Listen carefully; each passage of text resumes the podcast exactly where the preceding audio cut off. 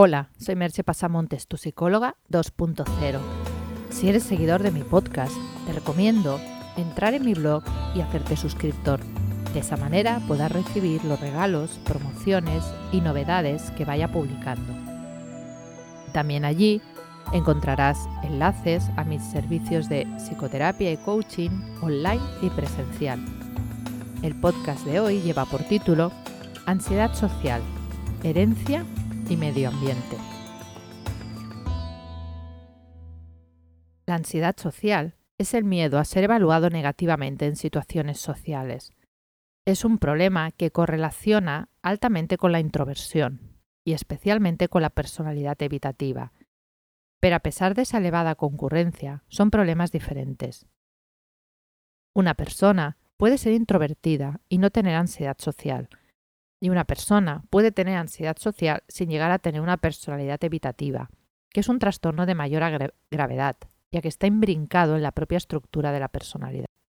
La línea que separa la preocupación normal ante el juicio de los demás y el trastorno de ansiedad social o fobia social es básicamente una cuestión de grado e intensidad, aunque también tiene componentes comportamentales como veremos a continuación. La fobia social, el miedo a ser juzgado o a caer en situaciones embarazosas es muy intenso y comporta la realización de conductas compensatorias. La persona, cuando está en una situación social, teme ruborizarse, meter la pata, tartamudear, sudar, tener taquicardia o palpitaciones. La conducta puede mostrarse inhibida en los casos en que la persona apenas se comunica con los demás, o por el contrario mostrar un habla acelerada como consecuencia del nerviosismo que siente. El grado de incomodidad de la persona que lo padece es muy intenso y se empieza a manifestar antes de estar en la situación social temida, lo que se conoce como ansiedad anticipatoria. Las situaciones sociales que suelen provocar más temor, en orden de mayor a menor grado, son hablar en público, una charla informal o reuniones, acudir a fiestas, mantener una conversación, iniciar una conversación, comer o beber en público, en menor grado escribir en público y, más excepcionalmente, utilizar un baño público. Como te he comentado, no es solo una cuestión de intensidad. La persona con ansiedad social recurre a todo un espectro de conductas compensatorias para tratar de paliar el miedo y la ansiedad que siente. La conducta compensatoria más frecuente y extendida es tratar de evitar las situaciones que le producen la ansiedad, lo cual crea un círculo vicioso que hace que cada vez la persona se sienta más incómoda y retraída ante las situaciones sociales. Y otra conducta muy común y que puede llevar a complicaciones graves es el uso del alcohol.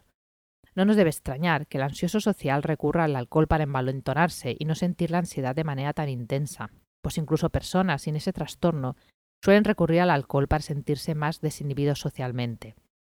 Recientes estudios han corroborado que la ansiedad social tiene un alto componente genético, debido a que correlaciona con dos rasgos de personalidad altamente heredables, la introversión y la inestabilidad emocional.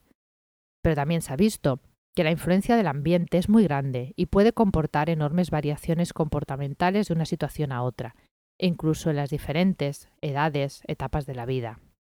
No es lo mismo la ansiedad social con 20 años que con 40 o 50. Del mismo modo, un adecuado entrenamiento en habilidades sociales mejora notablemente tanto el desempeño de la persona como los niveles de ansiedad que padece. Por ello, la mala noticia es que si padeces ansiedad social, es posible que estos rasgos te acompañen en alguna medida toda tu vida. Pero la buena es que con el tratamiento adecuado puedes llegar a tener un desempeño social muy bueno, con un nivel de ansiedad bajo control, que te resulte totalmente tolerable y empezar entonces a poder disfrutar de las situaciones sociales que hasta ese momento habías temido, porque la vida es más plena si la compartimos con otras personas. Es normal que todos sintamos una cierta ansiedad ante las situaciones sociales, pero cuando esa ansiedad se convierte en bloqueante, limita tu vida social o incluso la inhibe, ha llegado el momento de pedir ayuda yo te ofrezco un programa completo para superar la ansiedad social y sentirte cómodo en esas situaciones sociales y además ser capaz de hacer nuevos amigos. Te dejo con un par de preguntas. ¿Tienes algún tipo de ansiedad social? ¿O conoces a alguien que la tenga? Hasta aquí el podcast de hoy. Ya sabes que si entras en mi web www.merchepasamontes.com encontrarás más información de lo hablado en el podcast, mis servicios profesionales y mis libros digitales. Te espero, como siempre, en el próximo podcast. Bye bye.